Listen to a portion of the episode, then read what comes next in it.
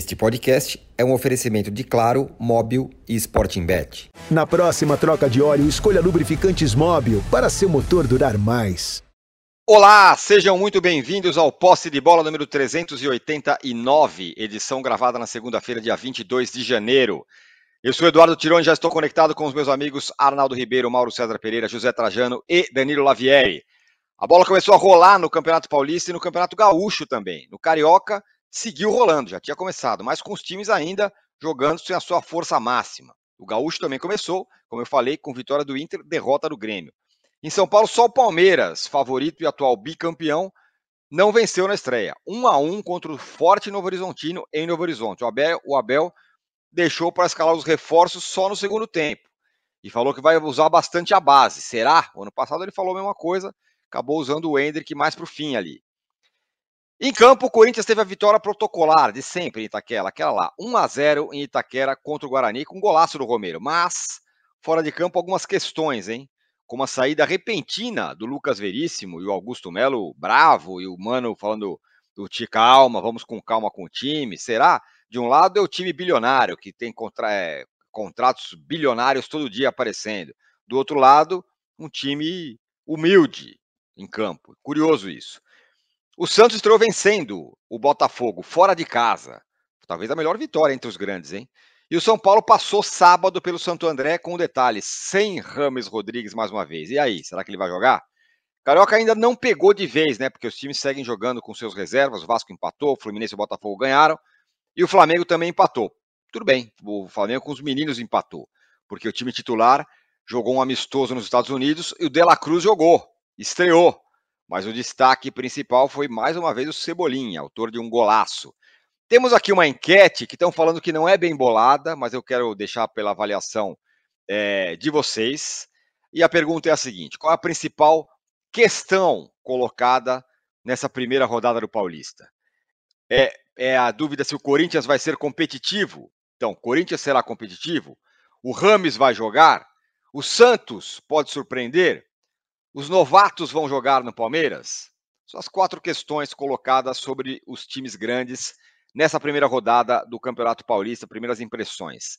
Bom dia, boa tarde, boa noite a todos. Bom dia, boa tarde, boa noite, Trajano. Que baita enquete, hein? Beleza. Bom dia, boa tarde, boa noite. Eu acho engraçado, curiosíssimo, que você coloca uma enquete com quatro sugestões, quatro possibilidades de resposta, e não dá chance a uma sequer do campeonato mais importante, significativo, disputado, maravilhoso que é o Campeonato Carioca.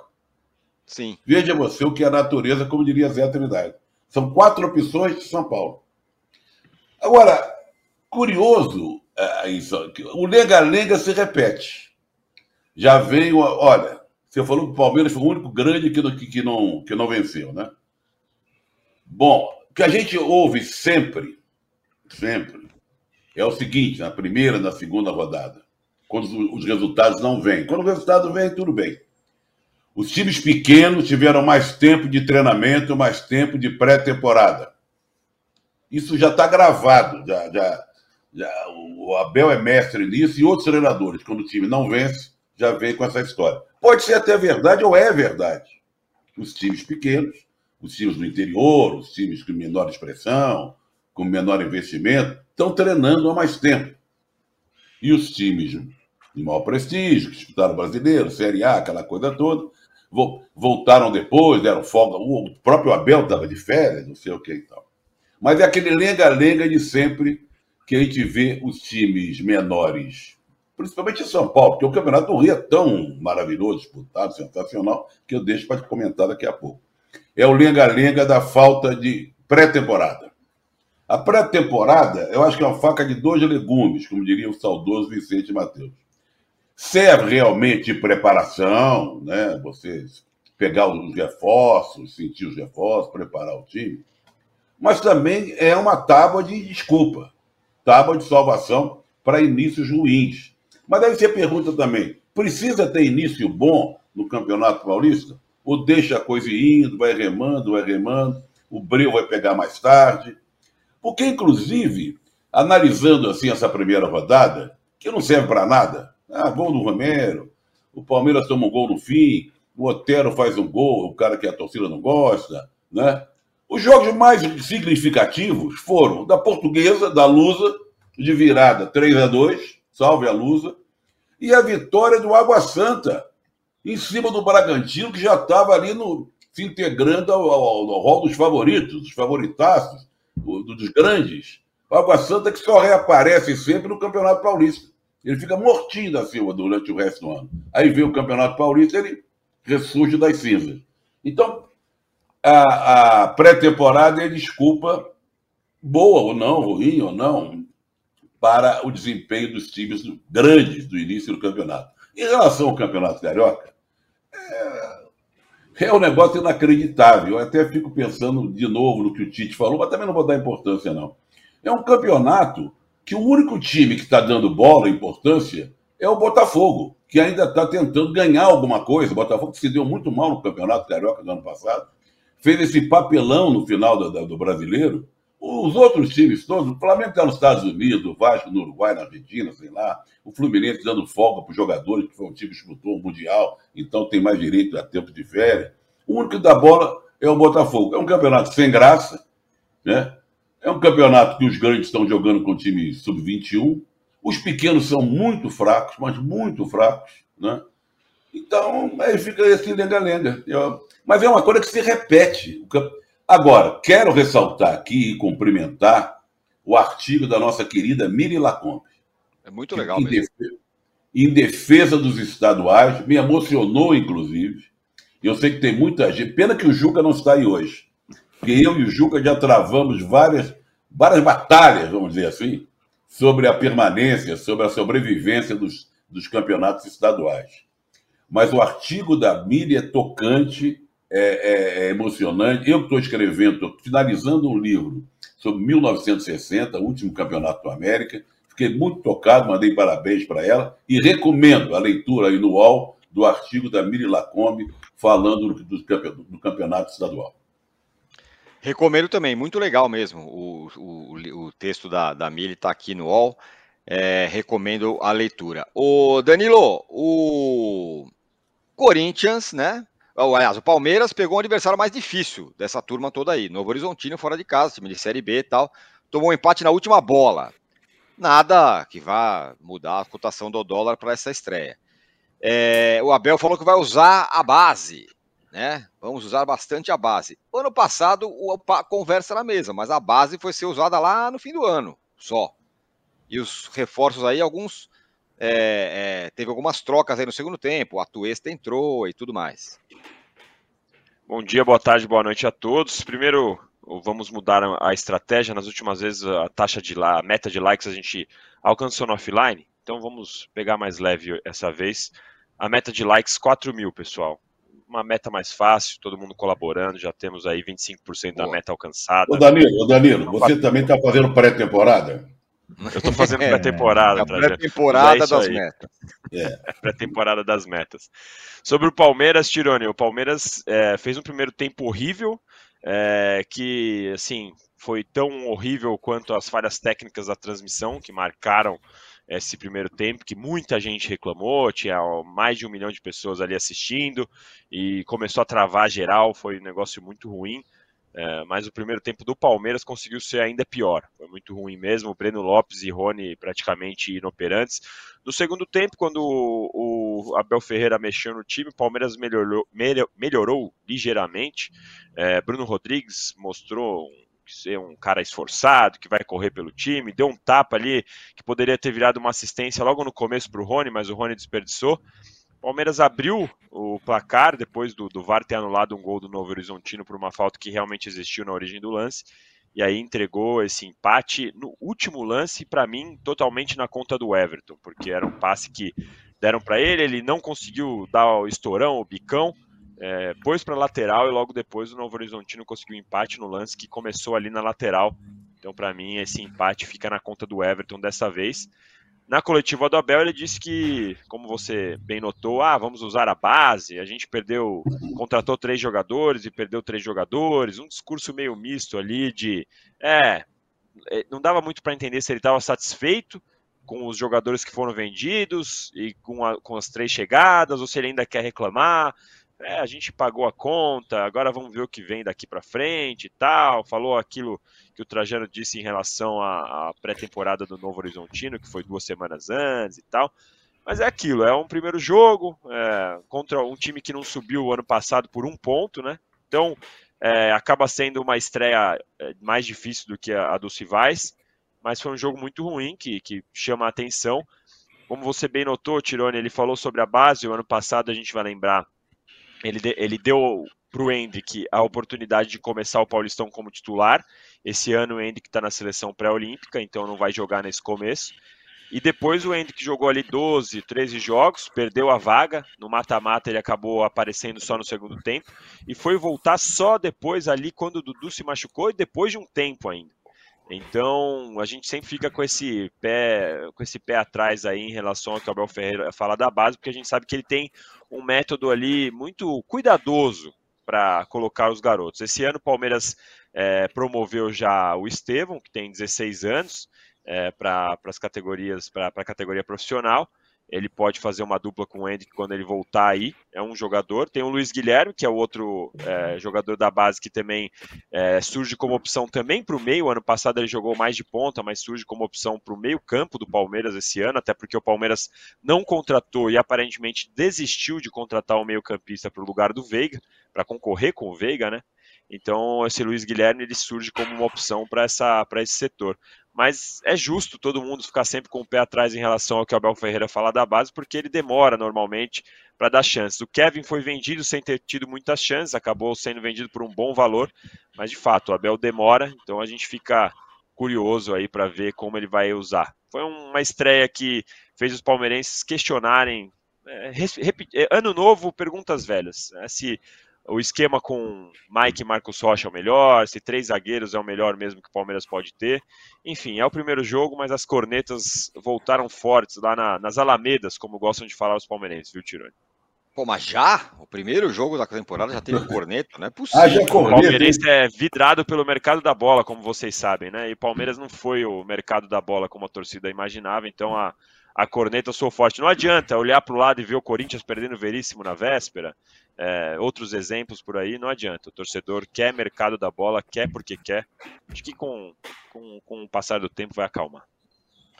Muito bem, estamos dando uma passada geral aqui sobre os jogos. O Mauro, o Corinthians, vitória protocolar contra o Guarani 1 a 0 mas claro que as notícias corintianas estão fora de campo. Um dia antes, o Lucas Reis falou: não, não vou ficar, valeu, tchau. Presidente ficou magoado, falou que acreditava na palavra. Para variar, colocou a culpa na administração anterior, sobre tudo que acontece de ruim no Corinthians, a culpa é, é do passado e tal. É, mas o Mano também deu um. colocou um, um, pé no freio aí, né? Não, calma, não temos tanto dinheiro, diferentemente do que o presidente está falando aí, não, não é tanto dinheiro assim, vamos com o que tem e tudo mais. E também queria que você falasse, Mauro, sobre a postagem que você fez no seu blog aqui, da questão do Mateuzinho, que mudou de nome, isso talvez seja menos importante, mas agora o Corinthians exige que seja estipulado o valor da compra do Mateuzinho. E ele já está treinando no Corinthians, né? Isso mostra a bagunça dos dois clubes, né? Do Corinthians e do Flamengo, né? Como é que um jogador do Flamengo treina do Corinthians e não está tudo assinado? E se o cara se machucar no treino? Quem que assume a responsabilidade? Quem vai pagar os salários? Quem vai cuidar do tratamento? Porque ontem o que vimos foi o presidente do Corinthians é, dizendo que faltam detalhes, sempre faltam detalhes, né? Com o Gabigol também faltavam detalhes, né? Tava tudo acertado, mas não estava acertado. Aliás, o melhor meme do fim de semana foi o que um torcedor postou no Twitter, agora é X, né? É, mais ou menos assim. É, o Corinthians perdeu o Lucas Veríssimo, mas já correu, já contratou o Van Dijk. O jogador holandês não sabe, o Liverpool também não sabe, mas está tudo acertado.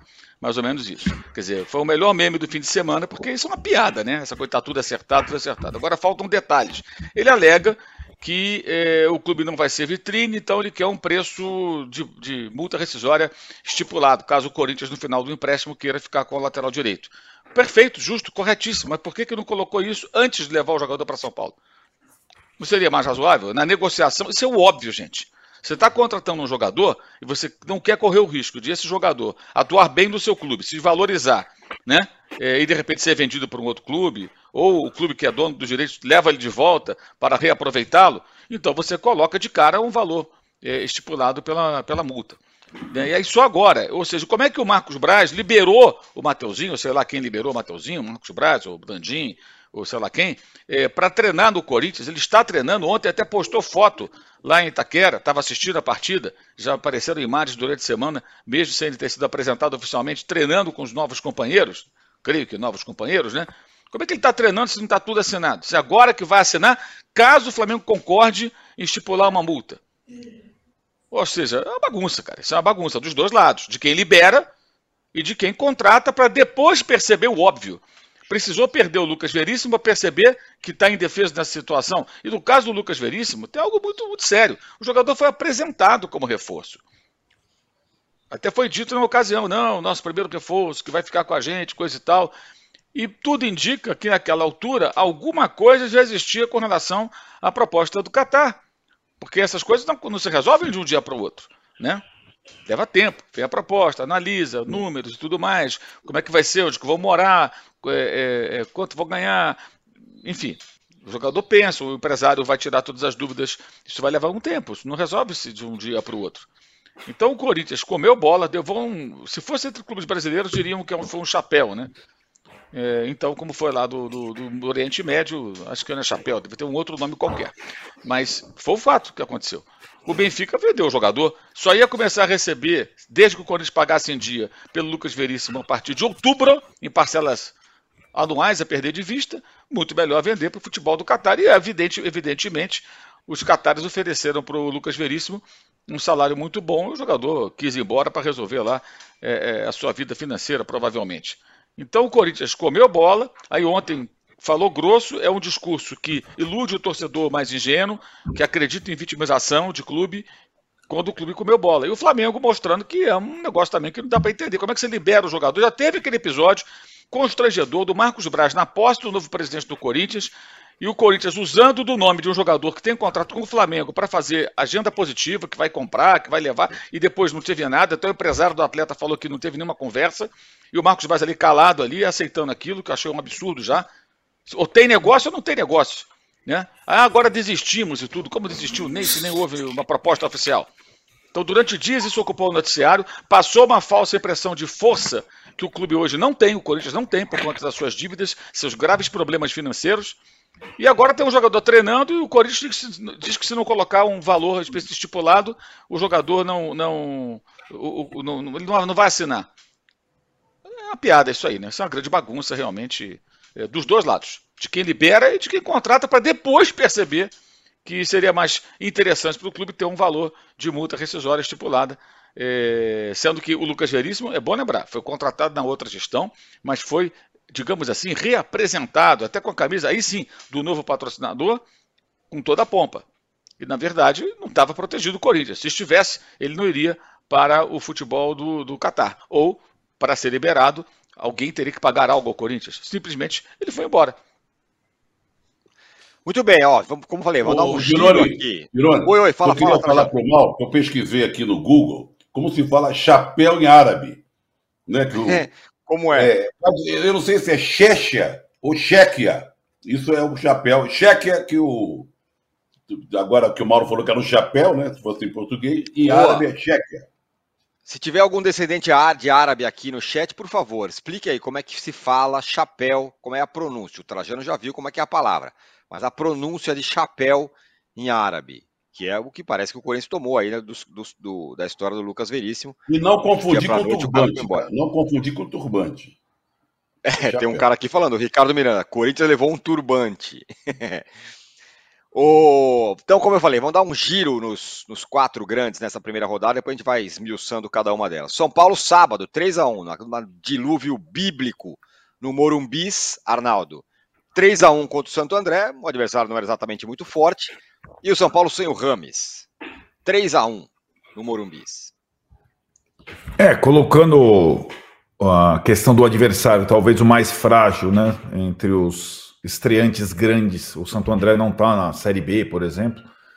É, tirando também o fato do jogo ter, digamos, se apresentado para o São Paulo logo com um pênalti daqueles meio mandrakes no início tal. Acho que o torcedor do São Paulo tem boas uh, notícias dessa estreia. Né? É, estreia do novo nome do estádio, do novo uniforme, do novo patrocinador, do novo técnico, mas um time que não é tão novo assim, né? Porque a escalação ou os jogadores eram da base toda de 2023, nenhum reforço começou jogando, mas tem uma coisa importante nessa estreia, além da ausência, mais uma vez, do Rames Rodrigues. É, o novo posicionamento do Lucas, é, a nova digamos, participação do Lucas, agora capitão, cobrador de pênaltis, é, do, da esquerda para o centro, um posicionamento que ele praticamente não teve quando atuou sob o comando do Dorival Júnior. E ele foi muito bem. O Carpini, nesse primeiro jogo, mesmo que o Santo André não exija tanto, ele conseguiu colocar juntos Lucas, Luciano e Caleri de uma forma que o time funcionou. O Dorival não tinha conseguido isso nas poucas oportunidades que teve de juntar esse trio. E esse trio, Tironi, é, talvez seja o máximo que o São Paulo consiga fazer de, é, digamos, estrelas é, juntas. Né? Um quarteto com o Ramos Rodrigues não vai rolar. Né? E aí tem uma outra situação. Pensei bastante no que o Trajano falou na conversa passada sobre a utilidade do Ramos Rodrigues numa temporada em que o São Paulo tem muitos jogadores bons para uma mesma função. E além do Luciano ter voltado muito bem das férias, o Lucas muito bem das férias e são concorrentes ao Rames, o São Paulo teve um outro retorno bem importante no sábado, foi o do Galopo, que ficou praticamente um ano sem jogar. Ele é um jogador interessante, jovem, é, no tempo em que jogou contra o Santo André, foi bem jogando no lugar do Luciano, na função do Ramos. Então, o Ramos passa a ter mais um concorrente em 2024, que é o Galopo, que não estava em 2023. Então, você coloca tudo isso na balança, onde vai jogar, quando vai jogar o colombiano? É, é, é difícil imaginar. Até porque as coisas estão funcionando. Já funcionaram ano passado, continuam funcionando nesse início de ano, e agora tem mais um jogador para concorrer com ele. Então, é, essa situação que poderia ser uma solução, um cara diferente, tem se colocado, se revelado um problema, como disse o Trajano na nossa última conversa. O São Paulo tem aí, é, depois dessa estreia, mais dois jogos, Mirassol e Portuguesa, antes de um desafio para o novo treinador e para essa, essas estrelas e para controlar o controle dessas estrelas. Já tem aí o Corinthians em Itaquera e logo depois o Palmeiras pela Supercopa no Mineirão, né? Então daqui a dois jogos a gente vai saber quem vai ser titular ou não, se o Rames vai ter alguma possibilidade nessa temporada ou não e imaginar como será o Carpini nos seus primeiros reais desafios. É daqui uma semana. Daqui uma semana tem o Corinthians e depois o Palmeiras. Mas no primeiro teste eu acho que a turma que jogou e a turma nova da comissão técnica aprovou. O Trajano, daqui a pouco eu dou uma parcial da enquete. Aqui está equilibrada, hein? Vocês estavam reclamando da enquete, a enquete muito equilibrada. Mas você falava que sexta-feira, eu acho que a melhor coisa a fazer é o Rames ir embora, porque é só problema, né? Será que vai jogar? Será que não vai jogar? Será que vai fazer bico? Será que não sei o quê? Por enquanto, não jogou. Olha, o, Carpini já tinha antecipado isso, que ele, treinou o time no Morumbi sem o Rami Rodrigues. É. Eu continuo insistindo, na, na, batendo na mesma tecla que eu bati da semana passada. Ele veio para ser a grande estrela. Ele foi uma grande estrela do futebol mundial. Na Copa do Mundo, porque foi o gol mais bonito, um dos mais bonitos da Copa realizada no Brasil. Um craque da seleção colombiana. Mas nos últimos anos ficou pulando de time em time, sem jogar muitas partidas. E no São Paulo, inclusive, ele entrou logo de cara perdendo pênalti, não foi assim? Lembra? Fiz, bateu o pênalti, perdeu o pênalti. Já, já ficaram com o, o olho meio atravessado para ele. Pelo andar da carruagem, pelas circunstâncias que a gente vê, ele está sendo mais um estorvo do que uma solução. Eu não sei se o Carpino vai encontrar uma solução para ele, porque o São Paulo. Pô, a temporada é longa. A temporada dos times como o São Paulo é muito longa tem o escudo estadual, tem o brasileiro, tem Copa do Brasil, tem campeonato internacional. Pode ser que ele seja aproveitado de algum jeito. Mas pelo andar da carruagem a primeira impressão que se tem, o Carpini não está muito afim de ter paciência com ele. Acho que vai ter, porque é um técnico novo, o outro é uma estrela, também não vai jogar o sujeito às feras logo de cara. Mas o, pelo observei do São Paulo, claro, vou voltar à mesma tecla. Primeira rodada não quer dizer nada. Tudo bem, ganhou lá e tal, chuva, mudou o nome do estádio, torcida compareceu. Aliás, torcida compareceu em massa, impressionante. Mais uma vez, a torcida do São Paulo vai ao estádio. Mas não acredito. No time ideal dele, eu acho que o Remy Rodrigues não faz parte. Então, ele vai dançar. Vai dançar miudinho. Vamos ver se ele nos treinos, se quando ele entrar de vez em quando, ele recupera o prestígio, ajuda. Mas eu sinto que ele não faz parte dos planos do Carpinho. Precisa fazer a troca de óleo? Escolha os lubrificantes Móbil para seu motor durar mais. Alta tecnologia e garantia de qualidade para todos os tipos de veículos. Se tem movimento, tem Móbil. O Danilo, é, como eu falei, né, demos um giro aqui nos quatro grandes, mas vamos falando um a um aí, à medida que o, que o papo for, for rolando aqui. E aí dá para relacionar isso com o Palmeiras, porque o Palmeiras é o contrário. O Palmeiras nunca vai ter esse problema, né? De cara com bico no banco, porque o elenco é curto, que é como o Abel gosta de fazer. Ele trabalha com poucos jogadores, esses caras estão lá. E o Felipe Bresciani fala o seguinte: não, o, aliás, o, o dobra de laterais, que atende por esse nome aqui, fala: Danilo, o Abel aprendeu alguma coisa com os erros da hierarquia no ano passado? Essas insistências em operários ao invés de talento dá nos nervos. Nós estamos falando do São Paulo, que é exatamente o contrário, né? Que é o excesso de estrela, muita estrela, e aí pode causar uma questão. No, no, no, Palmeiras, elenco curto e elenco operário não tem isso, mas o dobra de laterais se irrita com essa história. É, antes do Danilo falar, só, só queria registrar uma coisa para não perder aqui o bonde, o Danilo até pode completar. Você falou que lá não tem ninguém de bico, como é que você falou, Tirone? Ah, de bico no, no, no vestiário, bicudo, ah, é, não, não sei o quê. Bico. Tinha um, por isso foi mandado embora, era o papagaio. É, é verdade. E aí, Danilo? É, o, assim, o elenco curto é o que o Abel gosta até a primeira derrota. A gente tem que ver na coletiva o que, que ele vai falar e qual justificativa ele vai dar. Se não vai falar que está é, acusado de trabalho infantil e tal, eu sempre falo isso. No ano passado, é, o Abel teve essas duas faces aí. Teve na época que ganhava, não, eu gosto do elenco curto, eu gosto de administrar elenco curto. E na época que perdia, falava, veja bem, eu estou sendo acusado de trabalho infantil, então tem, temos que esperar para ver se é isso que o Abel quer mesmo, esse elenco curto. Mas de fato, ele não permite ali umas reações. A gente vai lembrar no começo da, da trajetória dele, o Dudu ficava maluco com ele, o Scarpa chegou a jogar copinho. E é, a gente vê poucos episódios assim, porque logo em seguida eles são remendados, eles são. tomam uma bronquinha e não, não repetem, porque o Abel de fato não, não permite que esse tipo de coisa aconteça. É, pelo menos publicamente, né? Claro que ali internamente no treino, provavelmente tem ali conversas e reclamações e tal, é, mas a gente tem que ver se é isso que o, o Abel vai, vai querer mesmo.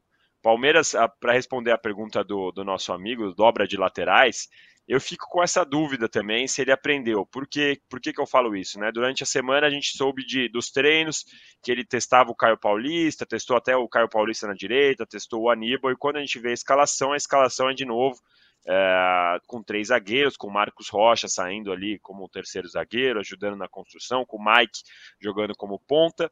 É, a grande questão é que nesse estilo de jogo, né, com o Vanderlan também, porque o Piqueires estava fora é, por, por, ainda não está 100% fisicamente, então tinha o, o, Mike de um lado, o Vanderlan do outro, e aí um ataque com Breno Lopes e Rony, para você aproveitar os pontas e tal, você tem que ter um ataque que consegue segurar um pouco mais a bola, um ataque que consegue é, ter bolas jogadas ali na área, às vezes para cruzamentos e tal, mas o Rony e o Breno Lopes, os caras têm 1,70m e poucos, né? Apesar do gol histórico do Breno Lopes de cabeça contra o Santos na final da Libertadores, não é exatamente o forte dele fazer gol de cabeça, é a mesma coisa do Rony.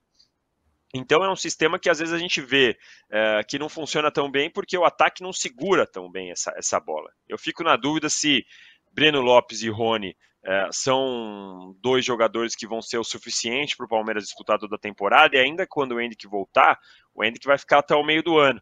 É, então, é, assim, eu não sei se esse ataque do Palmeiras é o suficiente para toda a temporada. Tenho a impressão que vai ter que buscar novos nomes aí até porque o Estevão, que é um garoto que pode compor esse setor, não é um jogador que você vai pôr e vai falar que está pronto. Por mais diferente que ele seja e tal, ele ainda tem 16 anos. A gente viu o Hendrick vendido para o Real Madrid, gigante e tal.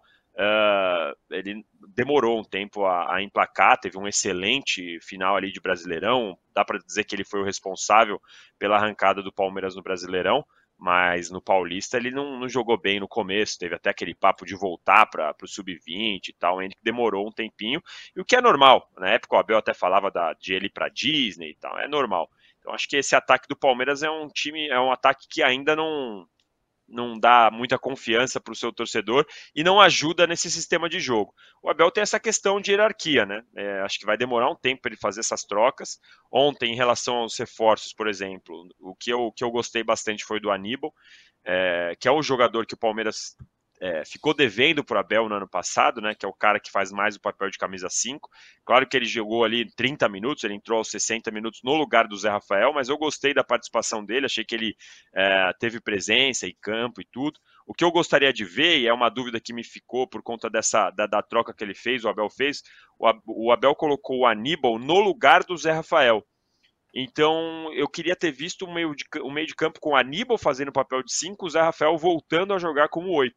E no jogo de ontem, o que ele fez foi colocar o Aníbal é, jogando como 5 e o Richard Rios continuou em campo como camisa 8. Aí fiquei até na dúvida: será que vai ser sempre assim? Será que agora, por, por, pelo, pelo Zé Rafael ter jogado o ano passado inteiro como um camisa 5, ele vai jogar mais como esse camisa 5 mesmo durante a temporada? Ou é só uma readaptação do, do Zé Rafael, né? Então é uma outra dúvida. Mas desses reforços, o que eu mais gostei foi do Aníbal Moreno mesmo, é, então daria para quebrar essa hierarquia levantada pelo nosso amigo no Superchat.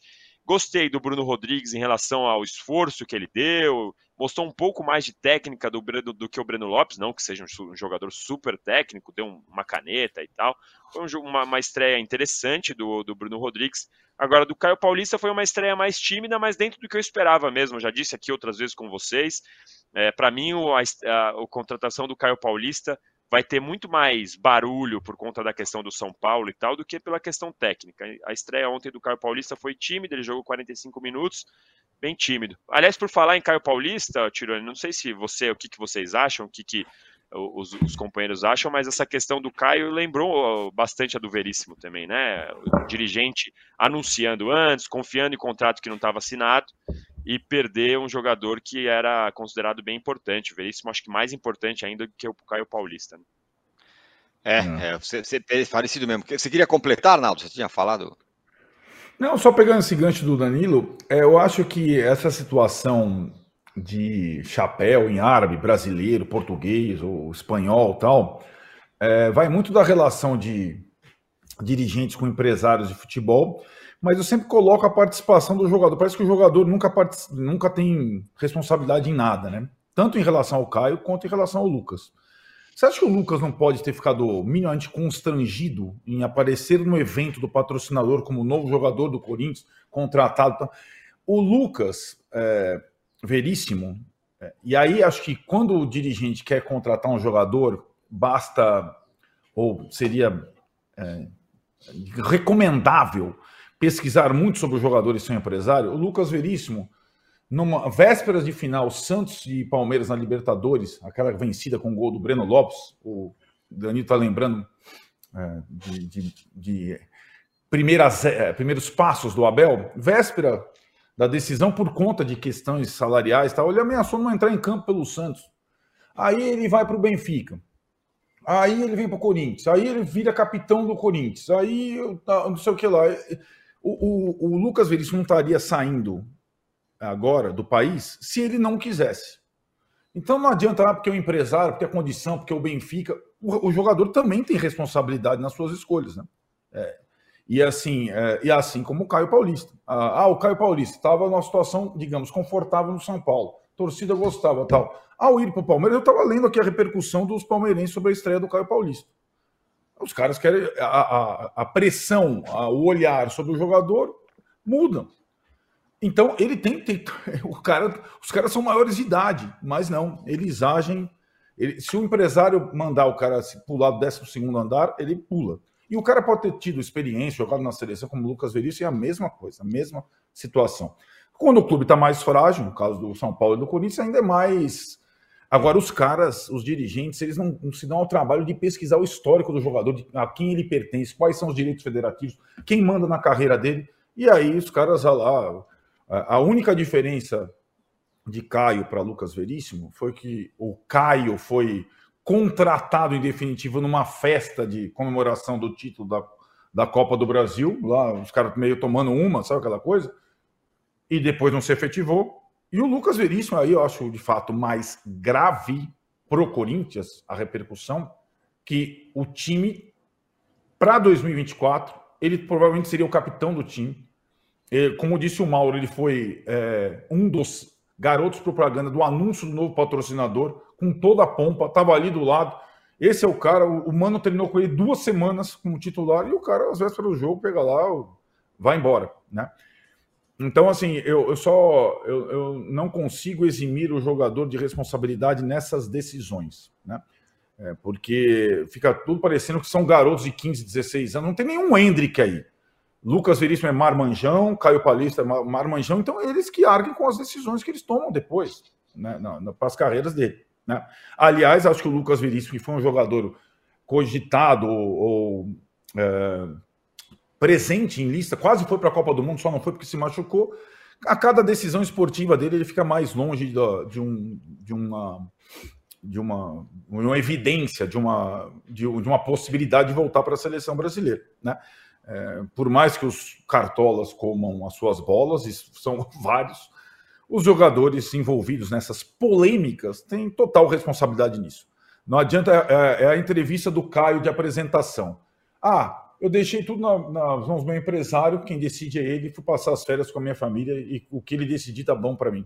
É, é, muitas vezes o tá bom para mim não é o melhor para você, jogador de futebol. O... Quero ouvir o Mauro sobre essa história. O Rodrigo Fonseca fala que Vasco também tentou coediar, mas os árabes não são complicados, fazem jogo duríssimo. Olha aí uma ótima pauta para vocês. O Vasco é, empatou no estadual, jogando com o time reserva, e o time titular jogou lá com o Maldonado no Chile, ganhou de 1 a 0 gol do Paê, mas teve briga no final, no amistoso, já tinha vencido outro jogo contra o São Lourenço é, no fim da semana passada, na quinta-feira passada. Mauro, é, essa questão, eu sempre pergunto isso para você, porque você, você, entende bastante de, sabe como funciona o futebol fora daqui. É, isso é mundial? Os jogadores do mundo inteiro são meio assim, é, alienados, não, não sabem exatamente, deixa tudo na mão do empresário? Eu não sei se o jogador é alienado, não. Eu acho que o jogador, muitas vezes, ele decide aquilo que o empresário quer, porque é melhor para ele. O cara chega para ele e fala, bonitão, vamos lá para o Catar, olha que é uma grana que você vai ganhar. Vai jogar menos partidas, calendário mais suave, faz muito calor, mas você vai morar numa casa espetacular, toda refrigerada. Você passa lá uns dois, três aninhos ali, faz seu pé de meia, eu ganho minha comissão e ficamos todos felizes. Aí o clube que é, onde estou jogando atualmente, ah, lamento, eles deixaram a brecha aqui, irmão. então a gente vai embora. Os portugueses querem, no caso do Lucas, os portugueses também querem vender e vai embora. É, assim, eu acho que a grande falha é do Corinthians aí. Você não pode deixar dar, dar, dar uma chance dessa. E o São Paulo também deixou a bola quicando, o Palmeiras falou e pegou o Caio Paulista. Sabe, o jogador, claro, ele faz a escolha. O empresário, ele apresenta a condição né? Pode ter uma grande capacidade de convencimento, de persuasão. Olha, isso aqui é bom para você e tal. A gente sabe que geralmente os jogadores ouvem muitos empresários. Mas é claro que a decisão é do atleta, é ele que resolve. Estamos falando aqui de adultos, né? É, agora os clubes deixam brechas, né? Deixam brechas que aí acabam sendo aproveitadas. No caso específico do, do, do você citou aí o caso do, é, do Coelhar, né? É, o pessoal na Arábia Saudita não vai liberar o Coelhar simplesmente porque não é obrigado a liberar, tem um contrato em vigor como os espanhóis do Betis não estão dispostos a liberar o Luiz Henrique para o Flamengo, a não ser que pague uma, uma quantia significativa em dinheiro, porque nesses contratos certamente os clubes estão protegidos. No caso específico desses dois atletas, os clubes, os clubes brasileiros, os clubes de São Paulo, São Paulo e Corinthians, não estavam protegidos. Havia brecha para que eles saíssem, e saíram. Isso acontece desde sempre. Você vai lembrar que em 1989 o Vasco foi lá e tirou o Bebeto do Flamengo. Como é que funcionou aquilo? Hum a, a, multa, na época é, era calculado um valor, né, quando havia uma. uma quando, quando o contrato não era renovado, havia um impasse, ainda havia a lei do passe, aí em cima do salário se calculava um valor. Esse valor é, ficava estipulado na federação. O Vasco convenceu o Bebeto a jogar pelo, lá pelo Vasco, ofereceu uma quantia bem maior do que o Flamengo pagaria a ele, tinha vendido na época Giovanni Romário, né, o Vasco estava com muito dinheiro, ofereceu, o Bebeto aceitou, foi lá na federação, pagou o valor da multa e levou o ídolo do Flamengo para jogar no Vasco. Em 1989, e já acontecia isso. Estamos falando do Bebeto, que era titular da seleção, fazia a dupla já com o Romário, Copa América, os dois foram ótimos. O Brasil foi campeão depois de 40 anos, no Maracanã, essa coisa toda. Sempre foi assim com jogadores de diferentes níveis, né? A gente pode falar do Caio Paulista, que é um jogador periférico, o Lucas Veríssimo, que ainda foi para a Europa e tal, ou do Bebeto, que era um jogador da seleção brasileira, um jogador importantíssimo, dos mais importantes do país naquele momento. Sempre foi assim, sempre vai ser. Agora, o clube deixou a bola quicando, vacilou, acaba acontecendo isso. Acho que os clubes é que precisam ser mais cuidadosos, mais profissionais é, é, e menos midiáticos. Né? Tem muito dirigente midiático que deixa é, brecha para acontecer esse tipo de coisa. Ô, Trajano, nossa enquete, quase 4 mil votos aqui já. Qual foi o, o, o a nossa. Estipulamos quantos likes hoje? 4 mil? 4, 4 mil, tá 4 quase, mil. tá quase. 75%. Não, tá quase não. Estamos com 3, 3 mil, então vamos aí, vamos, vamos correr. Nossa enquete, super equilibrada, Trajano. Quem você acha que está ganhando? Vou repetir para você. Qual a principal questão na primeira rodada do Paulista?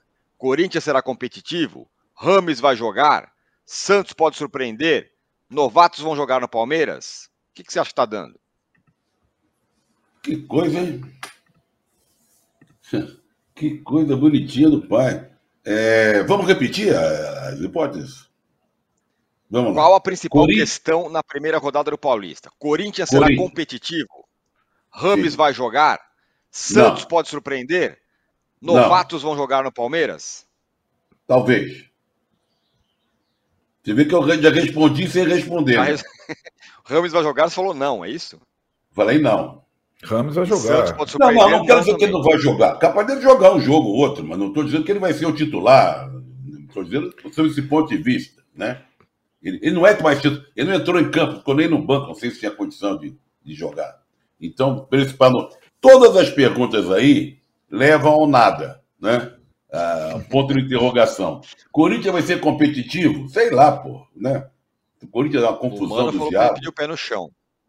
É, ah, ele tá com o pé no chão faz tempo, desde o tempo, né? Faz tempo que ele tá com o pé no chão, mano. Reclamando ali na beira do campo, xingando e tal. Vendo o jogador ir embora, contrata, vai embora. O Rami, a gente não sabe o que vai acontecer, né? Ele pode jogar, pode não jogar, mas não vai ser titular. A resposta seria essa. Terceira, é o Santos.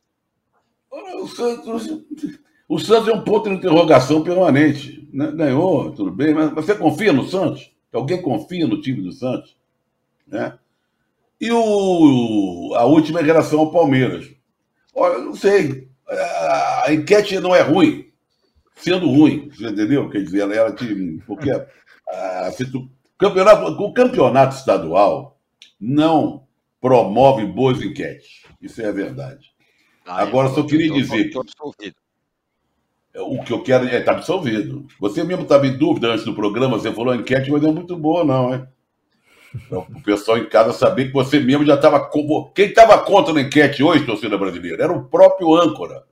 Sabe? Antes do programa, segundos antes, ele estava falando mal da enquete. Veja eu, mesmo tava, eu, eu já estava contaminado pelas eu só queria fazer um registro que o, o Danilo estava falando, vocês estavam falando dos do, do, jovens, estão até na enquete aí, né? Do Palmeiras, da base. Quem está revelando, uma, você viu, empatou com o Palmeiras, time de cima. E a base é semifinal da Copinha. Novo Horizontino, Isso. veja você. Base por hum. base. Né? Joga contra o Corinthians hoje. Corinthians e Novo Horizontino. Muito bem, é, eu vou falar como é que está a nossa enquete aqui. Corinthians será competitivo 30%. Rames vai jogar 34%. Santos pode surpreender 18%. Novatos vão jogar no Palmeiras 18%. Por enquanto está assim. Estamos nos aproximando da nossa meta de likes, mas precisamos correr. Agora, o Mauro, no Campeonato Carioca, como eu falei, está todo mundo jogando com os reservas ainda. O Botafogo jogou um pouco mais com os titulares, primeira partida com titular, segunda mais ou menos. Foi o único que ganhou as duas. O Flamengo empatou com os moleques, com o Nova Iguaçu, mas os olhares da torcida estavam todos lá para os Estados Unidos. O time com, completo com o Tite e com o De La Cruz, pelo menos meio tempo, ganhou de 2 a 0. De La Cruz e Arrascaeta juntos, primeiro ponto. Segundo ponto, Cebolinha fez um golaço e vai se. O, o, o Tite ressuscitou esse jogador. Essa é a verdade, né? É, primeiro tem que entender que esse tipo de jogo não dá para medir muita coisa, né? É um jogo que os times mudam quase todos os jogadores, né? Trocam 9, 10 jogadores no intervalo. Realmente não dá para levar tão a sério, né? Mas, é, de fato, Cebolinha voltou a fazer uma boa partida, marcou um bonito gol, é, teve o pênalti, né? Acabou sofrendo, Pedro bateu, então teve uma participação mais uma vez importante, mesmo dando aí os descontos, né? Um jogo desse é um jogo amistosaço, né? E no segundo tempo entrou o De La Cruz, que, assim, o bom do De La Cruz é que ele mostrou muita desenvoltura para um cara que está estreando, finalizou muito, participou das jogadas, deu passes, é, deu assim, um bom cartão de visitas, né, mostrando sua versatilidade e, e que é um jogador capaz de se integrar à equipe muito rapidamente. Né? É, essa foi a mensagem que ele passou, me parece, nesse, nesses 45 minutos que esteve em campo. Mas um time muito desfigurado, muito, muito mexido, muito diferente de um tempo para outro. Já o time do primeiro tempo não era o mesmo que jogou no Campeonato Carioca na estreia contra o Dax, fizeram um misto, né? o Tite já misturou. É, na minha, na minha visão, ele já quis deixar claro que é, não vou usar um, um, time titular, eu vou dar uma misturada aqui. Arrascaí até está no segundo tempo, né? Pedro começa jogando, Gabigol vai no segundo tempo, Cebolinha começa jogando e por aí vai. Então ele misturou é, é, alguns jogadores que ficaram na reserva na, na estreia no Campeonato Carioca, com, o time, com titulares do jogo passado, pôs em saída, outros entraram no segundo tempo, e assim fica uma coisa meio indefinida de quem, qual o time base dele, quem vai sair para o De La Cruz entrar no time, né? Que pode ser o Luiz Araújo, pode ser o Gerson, seus dois mais fortes candidatos aí a sair para a entrada do uruguaio. Mas acho que de, de, de resto não, não tem muito o que falar de um jogo desse, não. E fica muito claro também que esses times americanos, né? Não são grande coisa. Por isso que a gente fala sempre que o Messi foi brincar de Globetrotters nos Estados Unidos, né? E ganhou esse prêmio. Esse negócio de prêmio de FIFA é uma piada, esses prêmios aí, né? E ganhou o prêmio jogando Ronaldo. futebol, futebol meio de araque ali, um negócio mais de exibição do que um futebol realmente competitivo, né? Aquilo aí não é um jogo de alta competição. Não dá, os times não são. E você percebe até num jogo desse que não, não é um adversário tão desafiador, muito pelo contrário. Aliás, o Cristiano Ronaldo deu uma detonada nesses prêmios, vocês viram? Falou, não acredito Sim. mais nesses prêmios aí. Porque ele ganhou o prêmio sobre o maior artilheiro. Falei, é porque artilheiro você mede, né? O cara fez tantos gols, eu sou, eu ganho. Agora, os outros Mas prêmios aí não estão ligando ele mais. acreditava, né, Tirone? Quando ele ganhava direto, ele acreditava. Quando ele ganhava, ele achava legal. Agora já não tá achando mais. Não, e tem uma outra coisa. Se cortar o gol de pênalti dessa, do prêmio, que só pode concorrer com gol de pênalti não vale, complicava para ele também. Dá, uma boa Verdade. Complicada. Agora, entre a Liga Árabe e a Liga Norte-Americana, o Cristiano ah, Ronaldo sim, é bem sim. mais exigido que o Messi. Claro, Pelo claro. amor de Deus. Nossa Senhora. Não, mas o Messi depois, né, depois da Copa ele deu aquela largada. É, Agora, o é, adversário fraco à parte, golaço do Cebolinha. Como eu falei pro, pro Mauro, Arnaldo, tá ressuscitando o Cebolinha. É, na verdade, né, Tirone, é, é, o que a gente fala, é, vendo como foi a carreira do Tite na seleção brasileira, as opções, as convocações, é, ele sempre, é, quando teve para convocar Cebolinha ou Bruno Henrique para a seleção, ele optava pelo Cebolinha. Para ele, o Cebolinha é um jogador melhor que o Bruno Henrique. E acho que a, o resgate da confiança, confiança com o jogador é tudo, o Cebolinha transformam, enfim, um jogador que foi contratado por uma bala num jogador importante. É, e, e, ele é um bom jogador. Ele talvez não seja um jogador espetacular, mas no Flamengo parecia um bonde e ele nunca foi um bonde. Agora a questão é, ele não vai sair do time. Esse aí não sai do time, porque é o que melhor terminou a temporada passada e começou voando esse ano também. Não está dando brecha. Aí quando você começa a falar das composições prováveis do Flamengo mais à frente, com a chegada do De La Cruz tal, é, é, é aquilo que a gente conversava é, depois da estreia do Flamengo titular no estadual do Rio, antes dessa partida nos Estados Unidos. A dificuldade do Tite para encontrar os companheiros do Cebolinha, os companheiros ideais, é a fragilidade dos adversários que o Flamengo tem enfrentado, né? no estadual do Rio ou nos Estados Unidos. O Flamengo não tem grandes desafios né, nesse, nesse início de temporada, é, não vai jogar clássico tão, tão cedo, é, e aí fica assim, é, com, contra adversários frágeis, aquela tentação de juntar todo mundo tal, que não me parece a ideia do Tite. É, então, assim, é, o que a gente consegue notar é que nesse início da temporada, daí você pode incluir o caso do Gabigol, vários jogadores já sabendo que não vai caber todo mundo no time, fizeram questão de voltar mais bem preparados né, para essa temporada. Né? Então, o primeiro grande desafio desse Flamengo será o clássico com o Vasco lá na primeira semana de fevereiro, primeiro final de semana de fevereiro, antes do carnaval. Até lá tem muita partida amistosa, jogo no, jogo no estadual do Rio com o time B. Hoje também tem, vocês falaram do Corinthians Novo Horizonte na Copinha, tem o time C do Flamengo na Copinha na semifinal contra o Cruzeiro. Então, é, o Flamengo está em três frentes, digamos assim, e longe ainda da gente ter o time, a formação ideal e titular. Né? Os dirigentes continuam na Europa, já contrataram o Vinha, estão tentando outros jogadores, zagueiro, vão tentar o Luiz Henrique de novo tal. O time está sendo burilado uh, nesse, nesse início de temporada. Acho que a certeza que já era um, um indício uh, do final de 2023 é Everton Cebolinha hoje é titular do Flamengo. As demais posições do ataque a gente pode até discutir, mas hoje Everton Cebolinha é titular do Flamengo.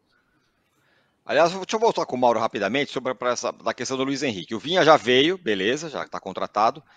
O Luiz Henrique ainda está tentando o Flamengo, né?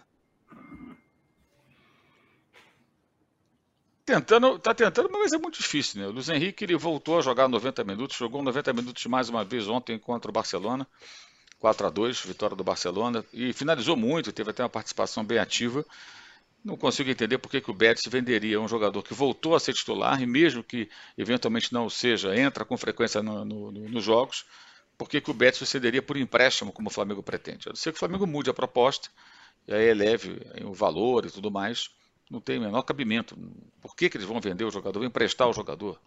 Ah, não tem sentido. Eu acho muito difícil essa negociação acontecer, pelo menos nos moldes é, inicialmente apresentados aí, né, da proposta do Flamengo muito difícil que esse jogador seja contratado. Vai ficar no Vinha e um zagueiro que a gente não sabe da qual é, tem nomes aí sendo especulados, mas ninguém conseguiu confirmar de fato se os nomes são esses que estão sendo é, estão pipocando por aí. A gente nunca sabe se de fato esses nomes são de verdade ou se são nomes plantados aí por alguém, né? Mas vão buscar certamente um outro zagueiro que eu acho que é uma necessidade muito mais urgente do que um ponta direita. O Mauro, o Léo Ortiz ah. jogou, né? Entrou no jogo do Bragantino, né? Começou no banco, mas entrou no segundo tempo na derrota para o Água Santa. Léo Ortiz já é uma questão é, página virada, já não é mais uma opção? É, praticamente, praticamente, a não ser que o Bragantino mude de ideia. O que o Bragantino pede, o Flamengo não vai pagar, então temos aí um impasse. Não vai sair disso, então o jogador vai ficar no Red Bull Bragantino, a não ser que haja algum fato novo. Tanto que o Flamengo já está mirando outros jogadores né, é, para a posição. Tem que contratar um zagueiro. Aliás, precisa contratar um zagueiro. Né? E o Thiago Maia também está difícil ir para o Internacional, porque o valor que o Inter quer pagar, o Flamengo também não aceita. Está arriscado a ficar no Flamengo o Thiago Maia também. Uhum. O, o Internacional venceu, né? Na estreia no Gaúcho, o Grêmio perdeu, o Danilo, mas ainda sobre é, o Flamengo. Ah, o, tivemos 40. O, Tirone, fala, fala. Diga. Só, um detalhezinho, você falou de Internacional, só um detalhe muito curto. Eu vi um trecho da entrevista coletiva do Cudê, ontem, o técnico do Inter, e ele falando da questão financeira, estamos fazendo tudo direitinho. É muito fácil um técnico falar isso. Amanhã, se o Internacional estiver todo encalacrado por gastar o dinheiro todo aí da antecipação de receita, né, ou quase todo ele, sei lá, em grandes contratações, são 50 anos de receitas de, de, de televisão, de direitos, né, de, de, placas, de tudo. 20%. Por 50 anos. 50 anos. Tá? Se o Inter amanhã quer, quer essa grana toda, amanhã o Cudê está num Celta de Vigo da vida, e não é ele que vai responder. Então a última pessoa que tem que falar sobre a questão financeira do clube é técnico de futebol. Que eles passam? Foram demitidos ou pedem demissão? tem que falar é o presidente do clube. Então é muito fácil o Codê chegar ali e falar. E aí o clube faz o quê? O clube se cerca de influências, de caras que ficam vendendo agenda positiva. Esse é um tema que está passando batido pela imprensa esportiva. Tema seríssimo. Clubes importantes do Brasil estão mergulhando nessa aventura e como se não houvesse amanhã. Vai passar um tempo, aí o rival vai estar numa condição melhor. Ah, a cota de televisão não é justa. Ah, por que ele tem mais do que eu? Ah, porque não sei o quê. Não é a primeira vez que isso acontece. E está acontecendo de novo diante de passividade total da mídia esportiva, salvo exceções.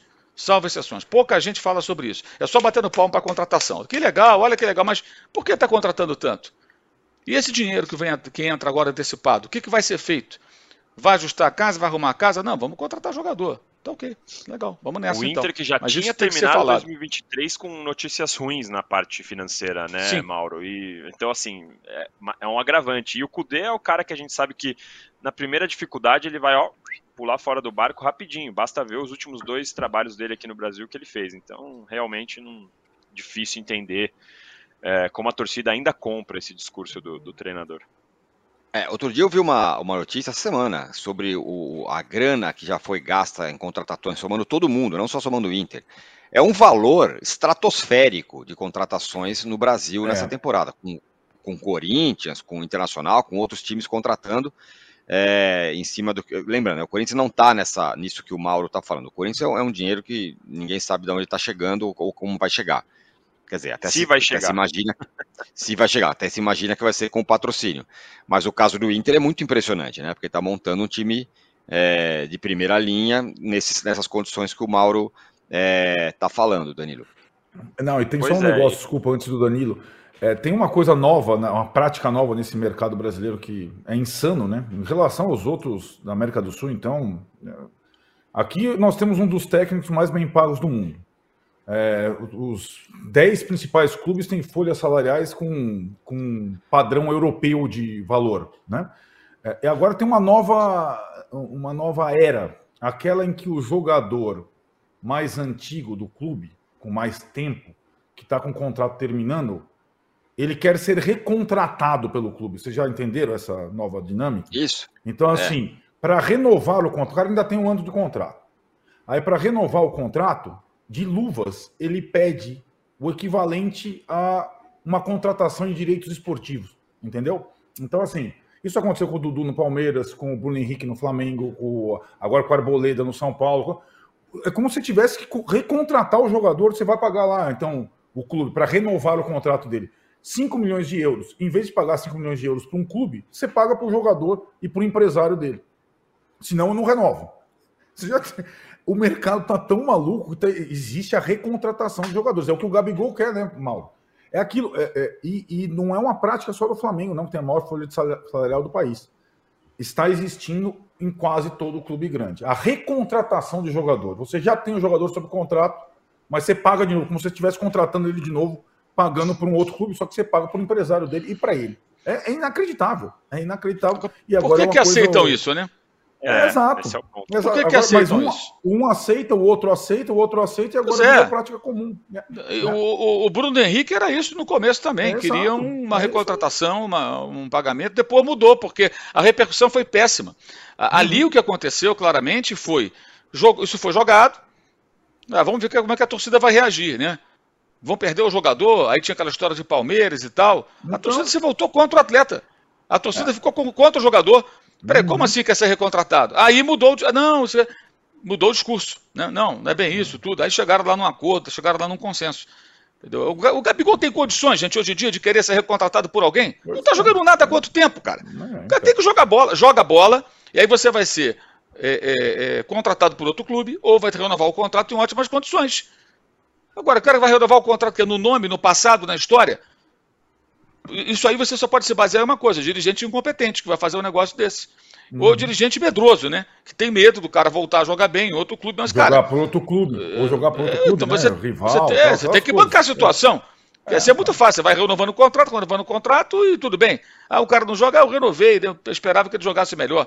Tem que analisar o contexto. O Gabriel não joga bem há quanto tempo? E tá até mais fininho agora. Né? Treinou nas férias, essa coisa toda, voltou mais cedo. Mas isso não basta, não é uma questão meramente física, é também uma questão técnica.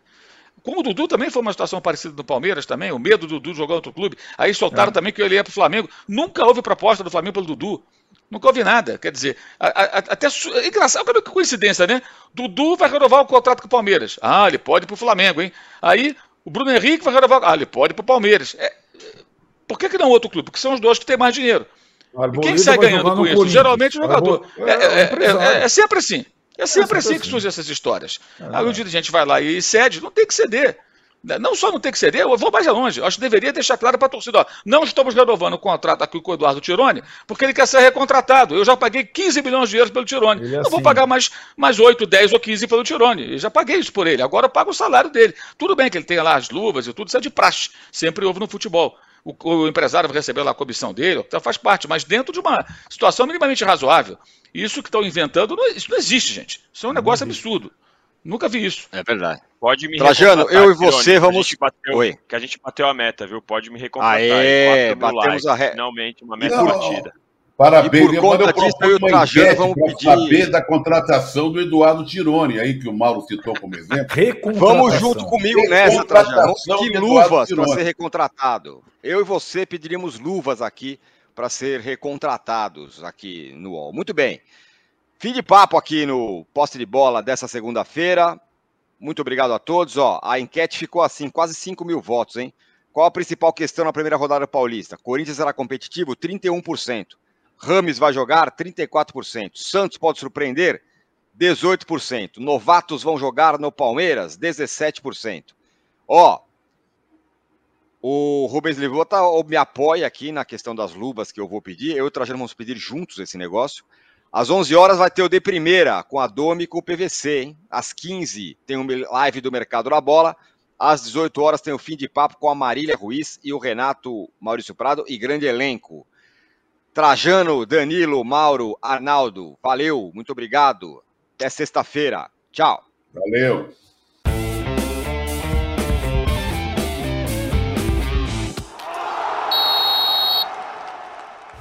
O Posse de Bola tem pauta e edição de Arnaldo Ribeiro e Eduardo Tironi. Produção e coordenação de Rubens Lisboa. A distribuição é de Rafael Bellatini. O editor do All Sport, o Thiago Biasoli Moller. Editor assistente do All Sport, Patrick Mesquita. A operação de ao vivo é de Paulo Camilo e Fernando Moretti. Coordenação de operações de Danilo Esperandio. Motion Design de Felipe Dias Pereira. Direção de arte de Daniel Neri e Gisele Pungan. O editor-chefe do Allmove é o Felipe Virgílio. O editor-chefe de esportes, o Bruno Doro. O gerente-geral de imóvel, Antônio Morel. Gerente-geral do All Sport, José Ricardo Leite. E o diretor de conteúdo do UOL é o Murilo Garavello. Qual?